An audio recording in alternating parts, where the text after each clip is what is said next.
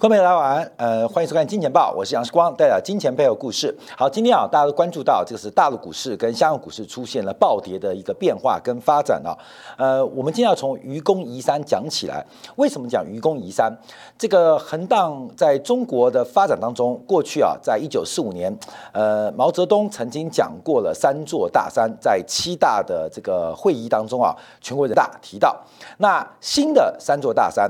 呃，阻碍的中国的发展啊，分别是包括了住房、教育跟医疗。呃，在过去这一个多月时间，那咱们广义过去这一年的时间，中国针对教育、住房跟医疗先后下出重手，尤其这个重手到了这个过去一个礼拜来到了高峰。所以我们看今天早上啊，呃，包括了这个呃，对于腾讯在音乐版权的垄断。也给予了重大的宣告，引爆了整个香港恒生指数到内地股，就是沪深三百啊全面的崩跌的一个变化跟发展。那我们跟大家报告过，这个中国的信贷脉冲目前是持续的探底，所以任何的多头几率都不大。呃，大金融板块的撑盘基本上并不能抵抗。这个信贷脉冲向下的环境跟局面，那中国股市的低点跟买点应该会落在今年的第四季前后，这是我们不断跟大家做一个分析跟观察的，从信贷脉冲的环境来观察入股的出手的机会，所以今天的一个大跌似乎结束了过去一段。非常非常久的整理平台。我们以香港股市为例，我们可以看到，这个香港股市在颈线失守之后，今天更是有跳空大跌的方法，中场是下跌了一千一百三十点。那香港股市啊，今天大跌，第一就是第一大全指股腾讯，今天股价是出现了崩跌的发展，在收盘之际，腾讯。间重挫了百分之七点七二，创下了二零二零年六月以来的新低。那市场监管总局依据了反垄断法解解除了这个腾讯在网络音乐独家版权的一个地位，那关上腾讯音乐帝国的大门。另外，我们看到这个市场监管总局也依据反垄断法禁止这个两大视频平台啊。呃，虎牙跟斗鱼合并，也关上了腾讯游戏帝国的大门。所以目前我们看到全世界。兴起的反垄断的大战，在中国的脚步是越来越快，处处于啊全球领先的一个地位，所以使得这个投资人非常非常恐慌。那过去的这个垄断利益一旦被打破，那它的垄断估值可能就会受到影响。所以，我们看腾讯的股价在今年以来跌幅是相当相当的惊人的。好，我们先看主要新闻，从腾讯再讲到教育，讲到住房，再讲到今天有一个板块。在香港跟内地股跌幅最大就是医疗板块，为什么啊？我们从这个事情啊倒叙法，因为今天早上啊最新消息是国家市场监督管理总局啊，针对大陆的腾讯啊这个全球最大的这个呃不管是电商还是社群媒体啊，主要针对腾讯控股在网络音乐的垄断案，从今年一月份开始调查，那在。呃，七月二十号公布结果，要求腾讯啊，在过去啊，从这个二零一六年七月份这个收购的过程当中，实施违法实施了经营者集中的行为，所以责令解除他在网络音乐的独家版权。好，这个行政命令下来，对于呃腾讯在音乐还有后续游戏。啊，部分的一个垄断地位进行了非常大的限制跟这个行政的命令，所以引发股价大幅度的走跌。好，这是今天啊港股会扩大跌幅的第一个最近的原因。那另外一个是从上个周末开始啊，我们看到中国的教育股出现全面的重挫。好，后面这是一盘大棋啊。大家都知道，今天北京的政策似乎有越来越左的方向，这个左不见得是坏。说也不见得是好，那我们看到，随着中国体量越来越大，正在进行的天津会谈，呃，美国二号的国务卿跟中国的这个最后呃这个排序啊的这个外交部的次长在天津会面。那有人讲啊，这天津最有名的就是狗不理包子啊，不想理你。所以我们看到中美的格局跟竞争的版图目前越演越烈，反而使得北京目前的战略选项。更显得突出，跟一个改变。那这几天我们看到全球跌幅最大也特别聚焦的就是中国的教育板块，最有名的是新东方。这个世光啊，在两千零一年啊，也在新东方上过课啊。当时啊，也为了这个仕途啊，曾经有想过留学美国啊，在新东方补习。我还记得啊，那时候这个补十堂课，好像是四千多块人民币。其实，在那个时候并不便宜哦，已经并不便宜哦。这是两千零一年了。那新东方是一支中国呃，这个呃呃中国留学生到美国一个很重要媒介。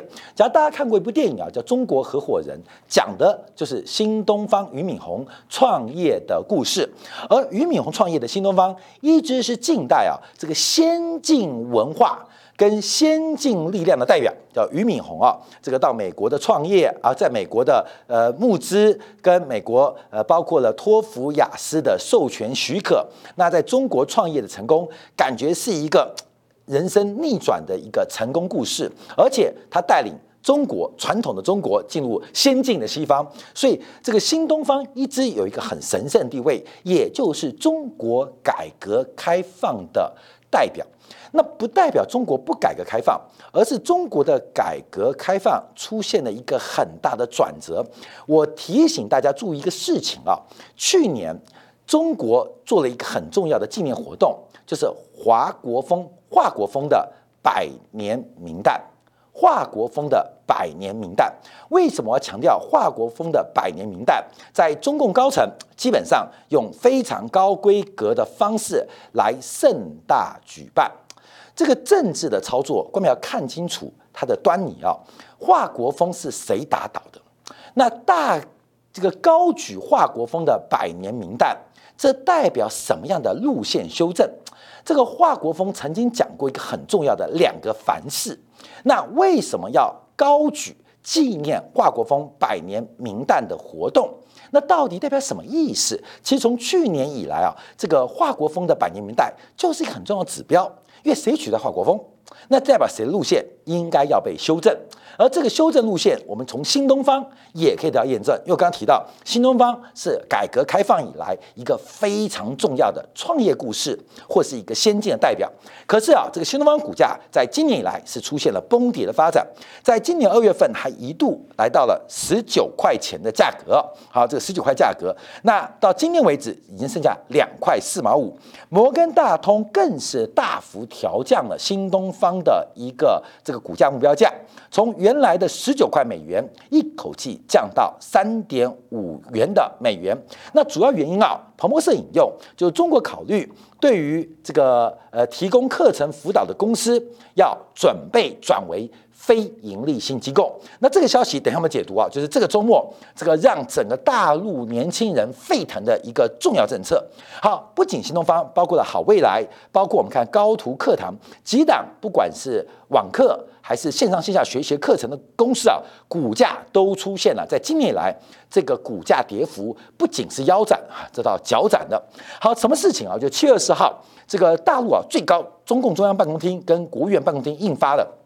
关于进一步减轻义务教育阶段啊，义务教育阶段学生的作业负担跟校外培训负担的硬件，好，这个政策啊，基本上让整个中国的年轻父母跟家庭全面沸腾啊，全面沸腾哦。我们在在台湾可能并不了解啊，呃，对于大陆的这个年轻的父母们，对于目前的这个教育。跟成本问题，还有包括时间的压力，其实非常非常沉重。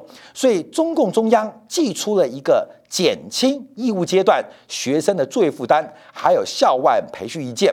那这不单单是禁止这些所谓的这个学科类的培训机构进行了市场化，或是我们所谓资本化操作，更重要是在义务教育的本质，公立学校包括了衍生。学校授课的时间，还有额外托育或照顾的过程，而这个过程指标性就是要跟父母的上下班时间要高度的雷同。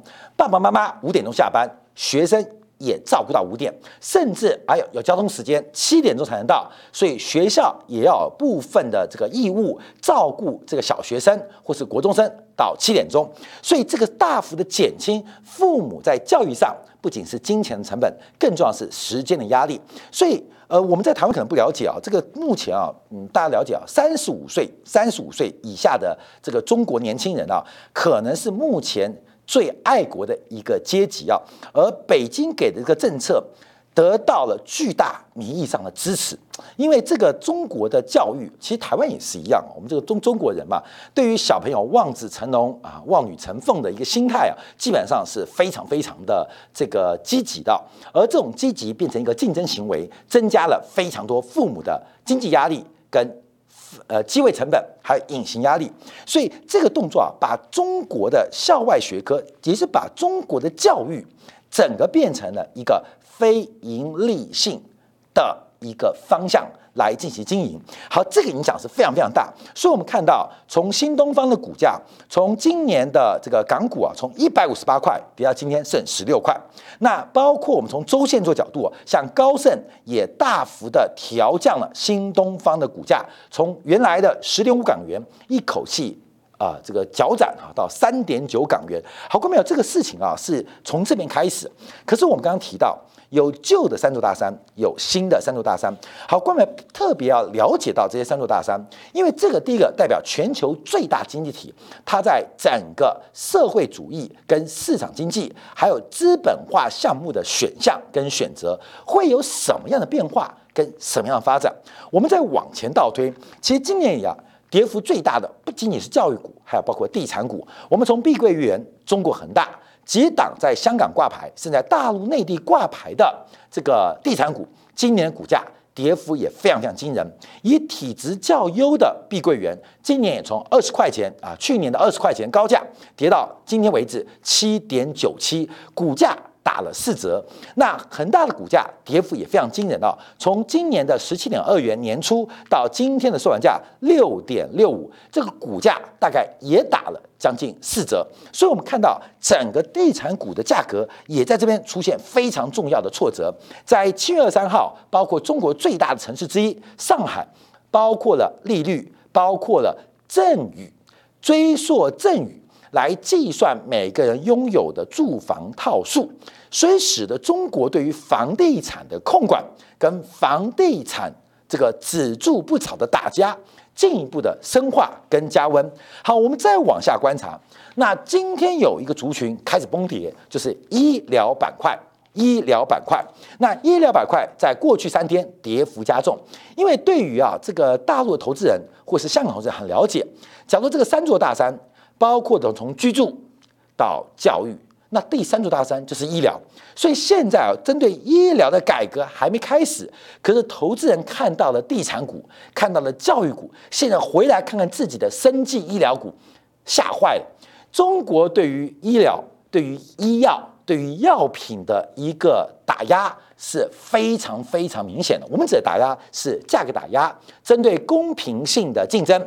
这个社会主义的中国基本上是非常非常积极，所以如何降低中国人民的教育成本，如何降低中国人民的居住成本，如何照顾中国人民的医疗成本，这个三座大山就是我们今天要特别提到的。在七月二十号跟七月二十号，全国的医改会议在北京召开。七月二十号。二零二一年，中国将启动第二批十六个区域医疗中心的试点建设，所以这个三座大山在前面，我们就要回来讲一个故事。从这个故事，我们来看到中国未来的方向。我们在上礼拜五特别用《经济学人》的杂志，那《经济学人》站在英国的角度，站在欧洲金融贵族喉舌的角度，观察了中美的对抗跟中美的竞争。中国不见得会赢，在经济学人的角度，可是美国的做法，美国可能会输。经济学人并不担心中国会不会赢，可是担心美国目前拜登延续川普的政策，对于全球化或多边性的发展跟中国的对抗，可能会导致美国最后的输面。那今天我们就要来观察，那中国有没有可能赢？我们讲了三座大山：居住、教育、医疗。那三座大山是怎么来的？我们跟大家讲个故事。在一九四五年的六月十一号，也就是中日的抗战接近尾声。当时中共的领导人毛泽东在第一次、第七次中国共产党全国代表大会上，这个闭幕词提到了，讲了一个故事，叫做愚公移山。我相信啊，愚公移山大家都知道，就是讲的愚公不畏艰难、坚持不懈的搬山工作，终于感动上天。在当时中日抗战接近尾声之际，其实中国共产党发展既有机会。也有极大的困难，那既有呃这个革命到底的味道，可是毛泽东在那时候第七次全国代表大会给同志们做出很多的勉励工作。到了一九四八年四月份，一九四八年四月也是国共内战进行的一个翻转，包括了在整个啊这个苏北的一些战役啊，在山东的战役，使得整个国共的力量在中原部分出现了军事力量的。转折，毛泽东在晋绥干部会议当中提到了一个三座大山。好，这三座大山就来喽。我们现在讲三座大山，那以前什么三座大山？他提到了帝国主义、封建主义、官僚资本主义，这是阻碍中国进步跟社会进步的三座大山。提到了中国共产党的目标就是要推翻这三座大山：帝国主义、封建主义。跟官僚资本主义，好，我们简单讲一下这个一九四八年四月份毛泽东讲的这三座大山。那这三座大山他如何推翻？给中国共产党跟底层跟广大中国人民的沟通。形成了一个具体的 KPI，哈 KPI。所以，我们看帝国主义，当然知道这个帝国主义透过侵略战争，不断的用不平等条约压迫中国，所以不管在政治、经济、文化上，使得中国越趋的被掏空跟薄弱。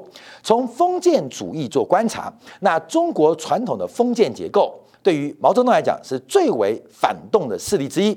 特别提到了地主阶级控制的中国。大量的基层政权充当各级的政府官吏，北洋军阀跟国民党军阀都是依靠地主阶级来进行全国的统治。好，这个我们曾经在新视野做过中国传统的叫士绅阶级，士绅阶级，中国的地主阶级透过了知识的垄断。跟生产要素、土地的掌握，形成了一个非常重要的传统的封建文化跟封建结构。所以啊，当初中国共产党推翻的第二个就是中国传统的封建主义。第一个，知识的垄断要打破；第二个，土地。这个最为关键的生产要素的所有权要进行一个革命。好，第三个是官僚资本主义。好，官僚资本主义啊，到目前就常人家诟病，叫做裙带资本主义。裙带资本主义就常常提到经济体当中啊，这个掌握权力跟掌握利益的人要进行一个这个合作，或甚至一个勾结。那所有的政治，所有的政府其实都一样。美国有没有裙带主义？当然有。那台湾有没有？当然有。那中国有没有？也有。所以打破啊这个官僚资本主义，基本上让市场的经济跟配置能够跟权力进行一个平衡的发展，这也是中国共产党要打破的。好，后面我们看到这是旧的三座大山，包括帝国主义、封建主义，还有官僚资本主义，所以就买办。那新的三座大山就提到了，就是医疗、住房。跟教育、医疗、住房跟教育，我们按照中国改革的顺序是住房、现在的教育，还有正在进行的医疗，这三个东西都是不能进行资本化的操作啊，不能进行资本化操作。好，这是这是一提到一个重点，什么叫做资本化？大家知道，资本化有个前提叫做商品化。你要任何东西要资本化，先要知道商品化，因为资本化分成金融资本跟产业资本。要成为资本化的一个去品种，它要先做商品化。那商品化的前身叫做货币化。所以一个东西像能够货币化，什么叫货币化？第一个能够准确的价格产生，就是有估值。而那有货币化的过程当中，才会有交换的基础，在交换的基础当中，形成了商品化的进程。在商品化建之后，商品经济。开始出现循环，一种是实体的，叫做产业资本，随着实体制造业的利润啊、折旧啊、消耗跟这个再投资，形成一个产业资本的循环。可是常常产业资本会再升华，变成金融资本啊。就目前我们讲到，把这个股票啊，基本上炒作。我举的最好例子就是海运股。这个海运股明明是股价净值比，你对于海运股、对于周期选股，你也只能用 P/B ratio 来进行估值。可市场上一旦把产业资本转变成金融资本，就会很诧异的用本益比来衡量一个周期循环股，呃或重资产的一个。资产啊方向，所以这就是一个从产业资本的估值变成金融资本的估值，这是一个转变。所以方法不同，会让资本市场发展不同。所以现在啊，包括了住房，包括了教育，包括医疗，要去资本化，去资本化，去资本化不代表要去商品化，更不代表要去货币化。所以。去资本化原因就是它本来有金融属性，要打回消费属性，或打回原来有的社会属性。所以每个步骤不同哦。像教育部分，它不仅去资本化，甚至要去商品化。那去商品化，甚至要去货币化。那住房呢？住房可能是去资本化，但保留它商品化跟货币化的部分。那医疗呢？啊，今天看医疗股大跌，因为大家看到三座大山，因为中国现在三座大山嘛，就是住房、教育跟医疗。那医疗是去资本化吗？那要不要去商品化？那去商品化之后，要不要去货币化？因为真正的社会主义可能对于医疗、住房、教育，它连商品都不算，它是政府义务给予的，政府公共所。给予的啊，这当然讲的是德国的俾斯麦啊，从俾斯麦开始啊，俾斯麦当时要把这个呃普鲁士给复兴，特别针对了包括了教育跟医疗，进行了反资本化跟逆资本化，把这个教育跟医疗用国民义务教育，听到义务教育就是去资本化、去商品化，甚至去货币化，把它变成一种义务，这是当年普鲁士帝国在俾斯麦首相能够复兴。变欧陆第一强权一个非常重要的改变，所以中国假如在医疗、住房跟教育分别有程度不同的去资本化，甚至去商品化，甚至去货币化，对于投资人来讲会是一个非常非常重要的影响。所以，我们看到新东方的股价为什么会跌到剩一层？我们讲新东方的指标为什么跌到一层？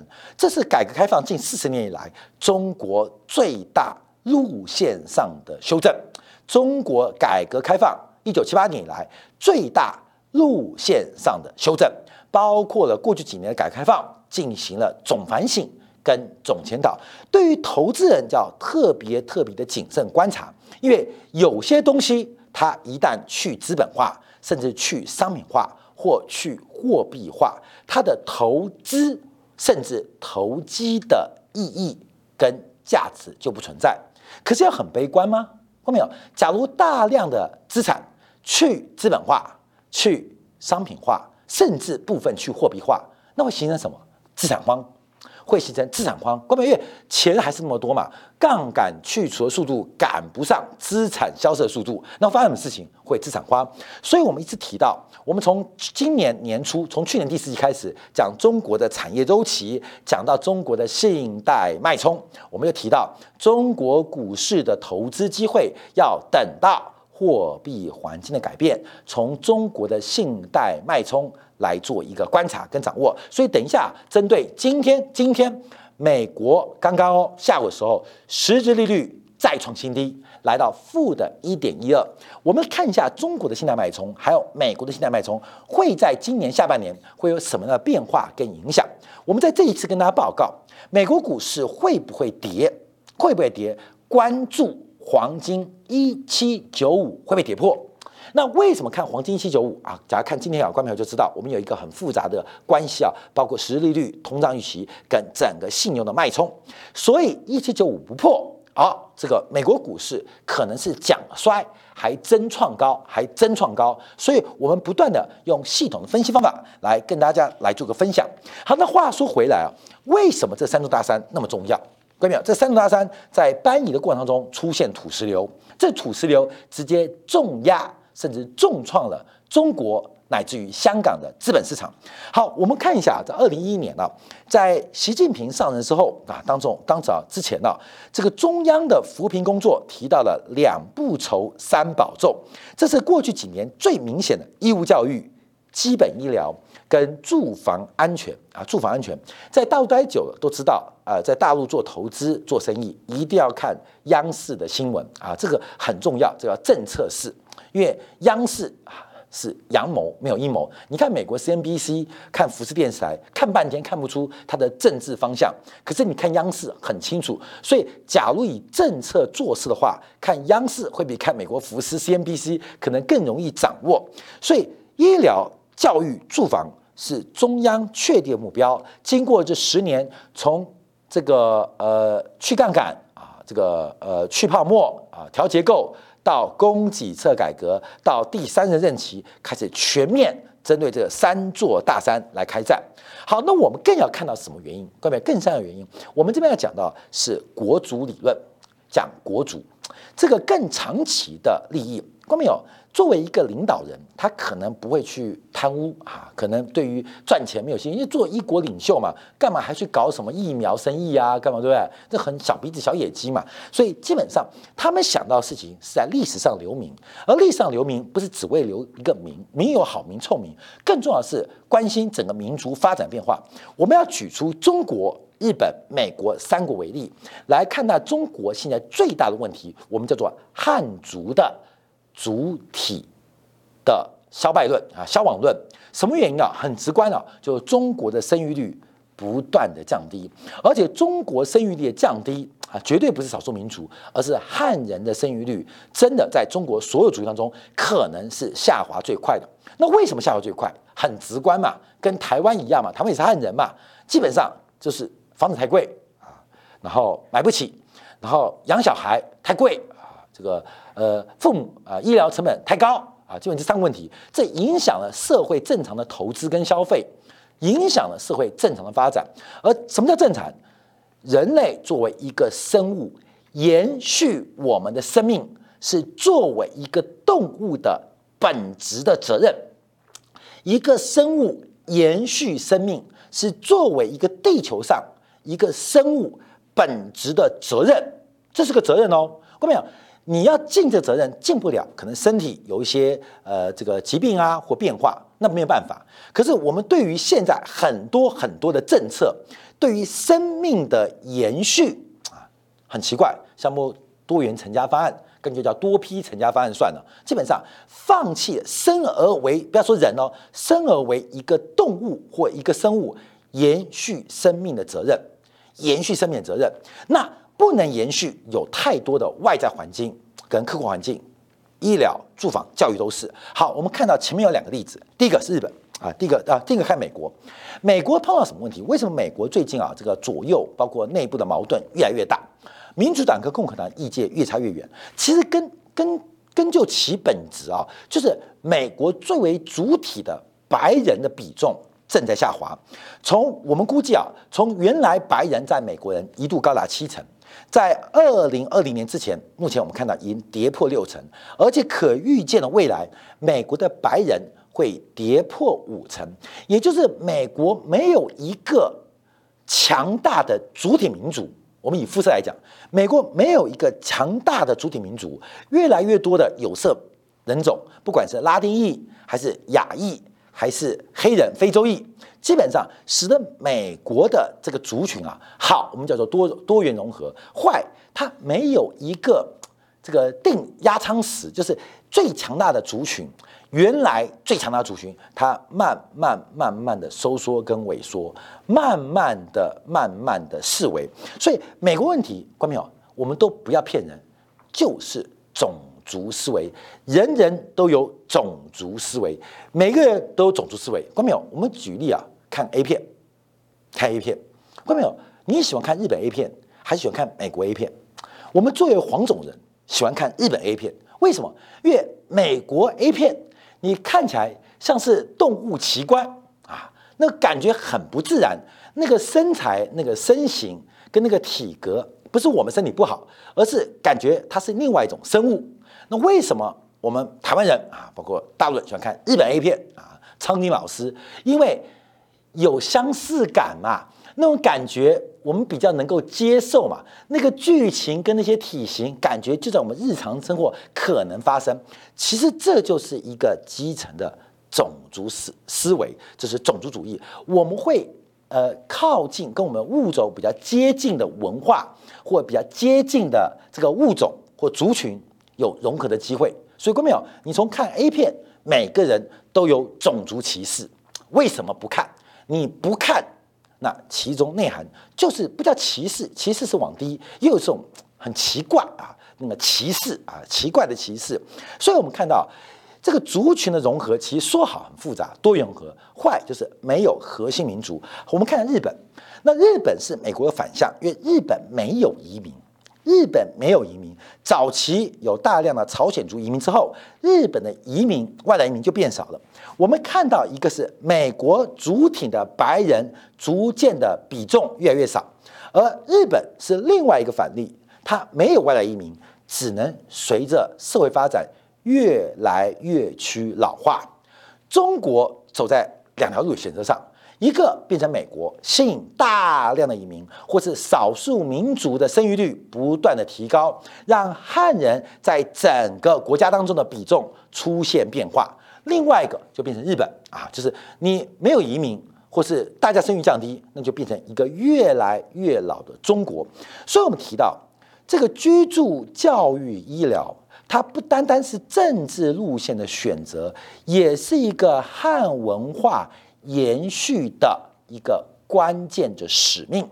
所以，今天北京做的选项，除了越来越左或越来越社会主义当中，它有长线的思维跟短线的思维，将会对于资本市场的未来产生非常重要的影响。